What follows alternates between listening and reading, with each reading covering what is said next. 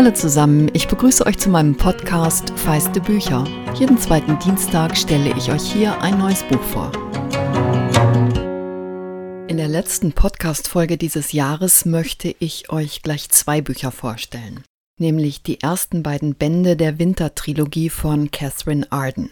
Zusammen umfassen sie etwas mehr als 900 Seiten und ich bin über die letzten Tage mit großer Begeisterung darin versunken. Der Auftakt heißt Der Bär und die Nachtigall und der zweite Teil heißt Das Mädchen und der Winterkönig. Und wer feiste Bücher etwas kennt, ahnt bei den Titeln schon, dass es kein typisches Genre für mich ist. Zumindest nicht für mein erwachsenes Leserinnen-Ich. Dabei habe ich als Kind und Jugendliche sehr gern Märchen und Mythen aus aller Welt gelesen und habe nach diesen beiden Büchern große Lust, das wieder häufiger zu tun. Russische Märchen und slawische Mythen sind der Ausgangspunkt für Ardens in jeder Hinsicht zauberhaftes Familienepos. Im Zentrum steht die junge Vasilisa Petrovna, genannt Vasya die wir im ersten Band aufwachsen sehen und im zweiten Band sind wir dann dabei, wenn sie in die Welt aufbricht. Das passiert nicht ausschließlich freiwillig und sie wird als Junge verkleidet sein. Denn die Geschichte spielt im Spätmittelalter, in einer Zeit, in der Freiheit für Frauen am ehesten im Kloster zu finden war. Die Erzählung beginnt ganz im Norden von Rus. Ein geeintes Russland gibt es in der Zeit noch nicht und führt uns im zweiten Teil an den Hof von Moskau. Catherine Arden ist US-Amerikanerin. Sie hat russische Literatur studiert, eine Weile in Moskau gelebt und sie hat für ihr Buch viel über die Geschichte dieser Zeit recherchiert. Ihre Trilogie nimmt mit in eine Welt, die auf dem Land vor allem von den Jahreszeiten bestimmt wird und in der Stadt von Machtkämpfen und politischen Intrigen. Wenn ich jetzt in einem Satz sagen sollte, was euch bei den Büchern erwartet, dann wäre das, die Wintertrilogie ist ein historisches Familienepos, das Anleihen bei Märchen und dunkler Fantasy für Erwachsene macht, durch seine atmosphärische Dichte besticht und durch eine Heldin, die den Charme des rebellischen Aschenbrödels hat, aber weit mächtigere magische Hilfe braucht als drei Haselnüsse, denn sie wird ihre eigene Kraft erst langsam erkennen. Ein langer Satz, ich gebe es zu, was daran liegt, dass man richtig viel in dieser Geschichte bekommt. Und die sind zudem überzeugend komponiert und mir hat auch die Sprache tatsächlich sehr gut gefallen. Was mir aber besonders gut gefallen hat, ist, dass Vasya zwar spürt, dass sie anders ist, aber darüber gerät sie nie in Selbstzweifel, sondern sie hat ein tiefes Bewusstsein dafür, sie ist gut, wie sie ist. Das macht sie nicht zu einer ungebrochenen Figur, aber es ist eine Lust, ihr dabei zuzugucken, wie sie sich entwickelt. Daraus entstehen sehr anrührende Momente, aber auch viele mit Komik und Witz. Zum Beispiel in der Geschichte, als ihr Vater sie verheiraten will, sie den Freier aber in die Flucht schlägt, weil sie mit seinem Pferd deutlich besser umgehen kann als er und sie das Pferd zudem auch deutlich interessanter findet als ihn. Subtile Romantik kommt an anderer Stelle in dieser Geschichte aber sehr wohl vor.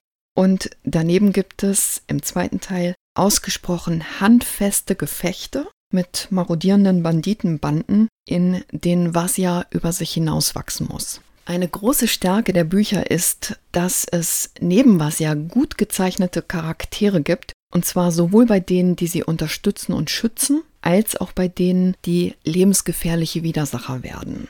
Und auch wenn man die Bücher sicherlich unabhängig voneinander lesen kann, würde ich euch sehr raten, mit dem ersten Band zu beginnen und den zweiten dann gleich zur Hand zu haben. Das erste Buch ist eine Spur langsamer erzählt als das temporeiche zweite, weil wir zu Beginn alle Figuren und die Umstände der Zeit kennenlernen. Da ist die alte Amedunia, die sie aufziehen wird, weil Vasias Mutter Marina bei der Geburt stirbt. Im Moment des Todes nimmt Marina Vasias Vater das Versprechen ab, sich immer hinter seine jüngste Tochter zu stellen, denn Marina weiß, Vasia wird, wie sie selbst, das zweite Gesicht haben und eine Verbindung zur Geisterwelt.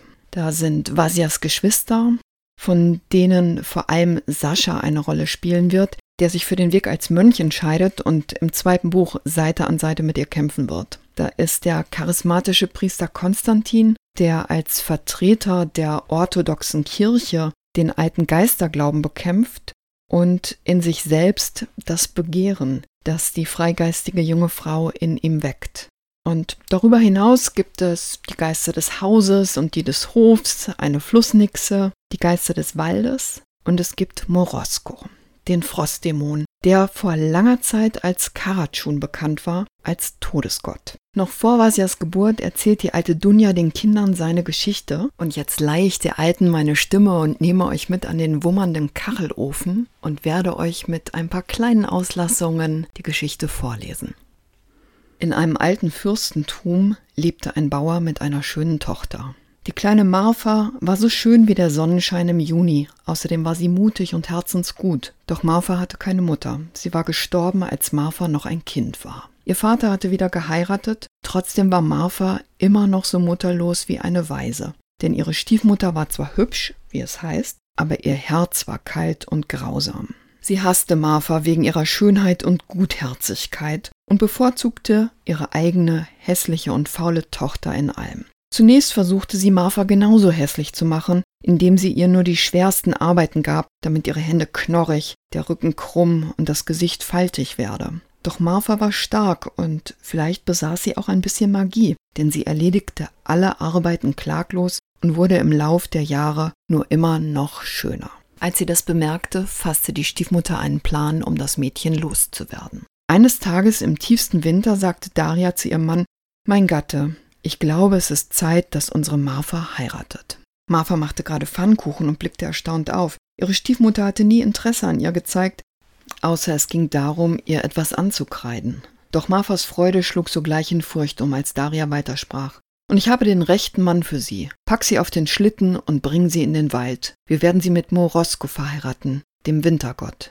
Der Vater starrte seine Frau entsetzt an. Boris liebte seine Tochter und wusste, dass die kalte Umarmung des Wintergottes nichts für Sterbliche ist. Doch auch Daria konnte ein wenig zaubern und Boris konnte ihr nie etwas abschlagen. Weinend fuhr er mit seiner Tochter tief in den Wald und ließ sie dort am Fuß einer Tanne zurück. So saß das Mädchen lange alleine da, bebte und zitterte, während ihm immer kälter wurde. Schließlich hörte sie ein Knacken. Sie blickte auf und sah Väterchen Frost zwischen den Bäumen, wie er mit langen Sätzen mit den Fingern schnippend auf sie zukam. Manche behaupten, er wäre eine Brise, die zwischen den Tannen flüstert. Andere sagen, er sei ein alter Mann auf einem Schlitten mit leuchtenden Augen und kalten Händen. Wieder andere behaupten, er sei ein vor Kraft strotzender Krieger mit weißer Rüstung und Waffen aus Eis. Niemand weiß es. Etwas näherte sich Marfa, als sie so dasaß. Ein eisiger Windstoß fuhr ihr ins Gesicht, und ihr wurde noch kälter. Dann sprach Väterchen Frost zu ihr mit der Stimme des Winterwinds und des fallenden Schnees.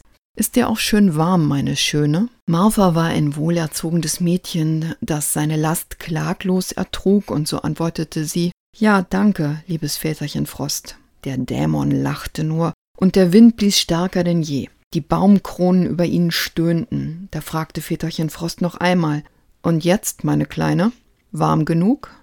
Martha konnte kaum noch sprechen vor Kälte. Trotzdem antwortete sie Warm, mir ist immer noch warm, danke. Ein Sturm brach los. Der Wind heulte und malte mit den Zähnen, bis die arme Marfa sicher war, es würde ihr die Haut von den Knochen reißen. Jetzt lachte Väterchen Frost nicht mehr. Und als er ein drittes Mal fragte, Ist dir warm, Herzchen? tanzten schon schwarze Flecken vor ihren Augen, und sie antwortete mit steif gefrorenen Lippen, Ja, warm. Mir ist warm, liebes Väterchen Frost. Da konnte er nicht mehr anders, als ihren Mut zu bewundern und hatte Erbarmen. Er wickelte sie in seinen Mantel aus blauem Brokat und legte sie auf seinen Schlitten. Als er Martha vor ihrem Haus absetzte, trug sie den kostbaren Mantel immer noch und außerdem eine kleine Truhe voller Gold- und Silberschmuck. Marthas Vater weinte vor Freude, als er das Mädchen wieder hatte. Das ist der klassische Auftakt einer ganz und gar nicht klassischen Geschichte, einer sehr furiosen, mitreißenden, großartigen Wintererzählung. Das Märchen ist an dieser Stelle noch nicht zu Ende und das Buch beginnt ja überhaupt erst. Auch Vasya wird Morosko begegnen. Sie wird ein Zauberpferd bekommen, Solovey, die Nachtigall. Und sie wird Morosko mit so viel Mut gegenübertreten wie Martha und vor allem mit Mut zu weniger Wohlerzogenheit. Ich freue mich schon auf den dritten Teil. Jetzt bleibt mir für dieses Jahr nichts anderes mehr, als euch einen guten Rutsch zu wünschen, uns allen ein besseres 2021, Und mir wünsche ich, dass ihr auch im nächsten Jahr wieder dabei seid. Der Bär und die Nachtigall und Das Mädchen und der Winterkönig von Catherine Arden sind beide als Paperback bei Heine erschienen und kosten jeweils 16,99 Euro. Michael Pfingstl hat die 430 bzw. 480 Seiten aus dem Amerikanischen übersetzt. Wenn euch feiste Bücher gefällt, wie immer die Bitte, empfehlt den Podcast weiter. Über Feedback und den Austausch mit euch freue ich mich auch am liebsten auf Instagram oder wenn ihr mögt auch per Mail an feiste Bücher, Bücher dabei mit ue, at gmx.de.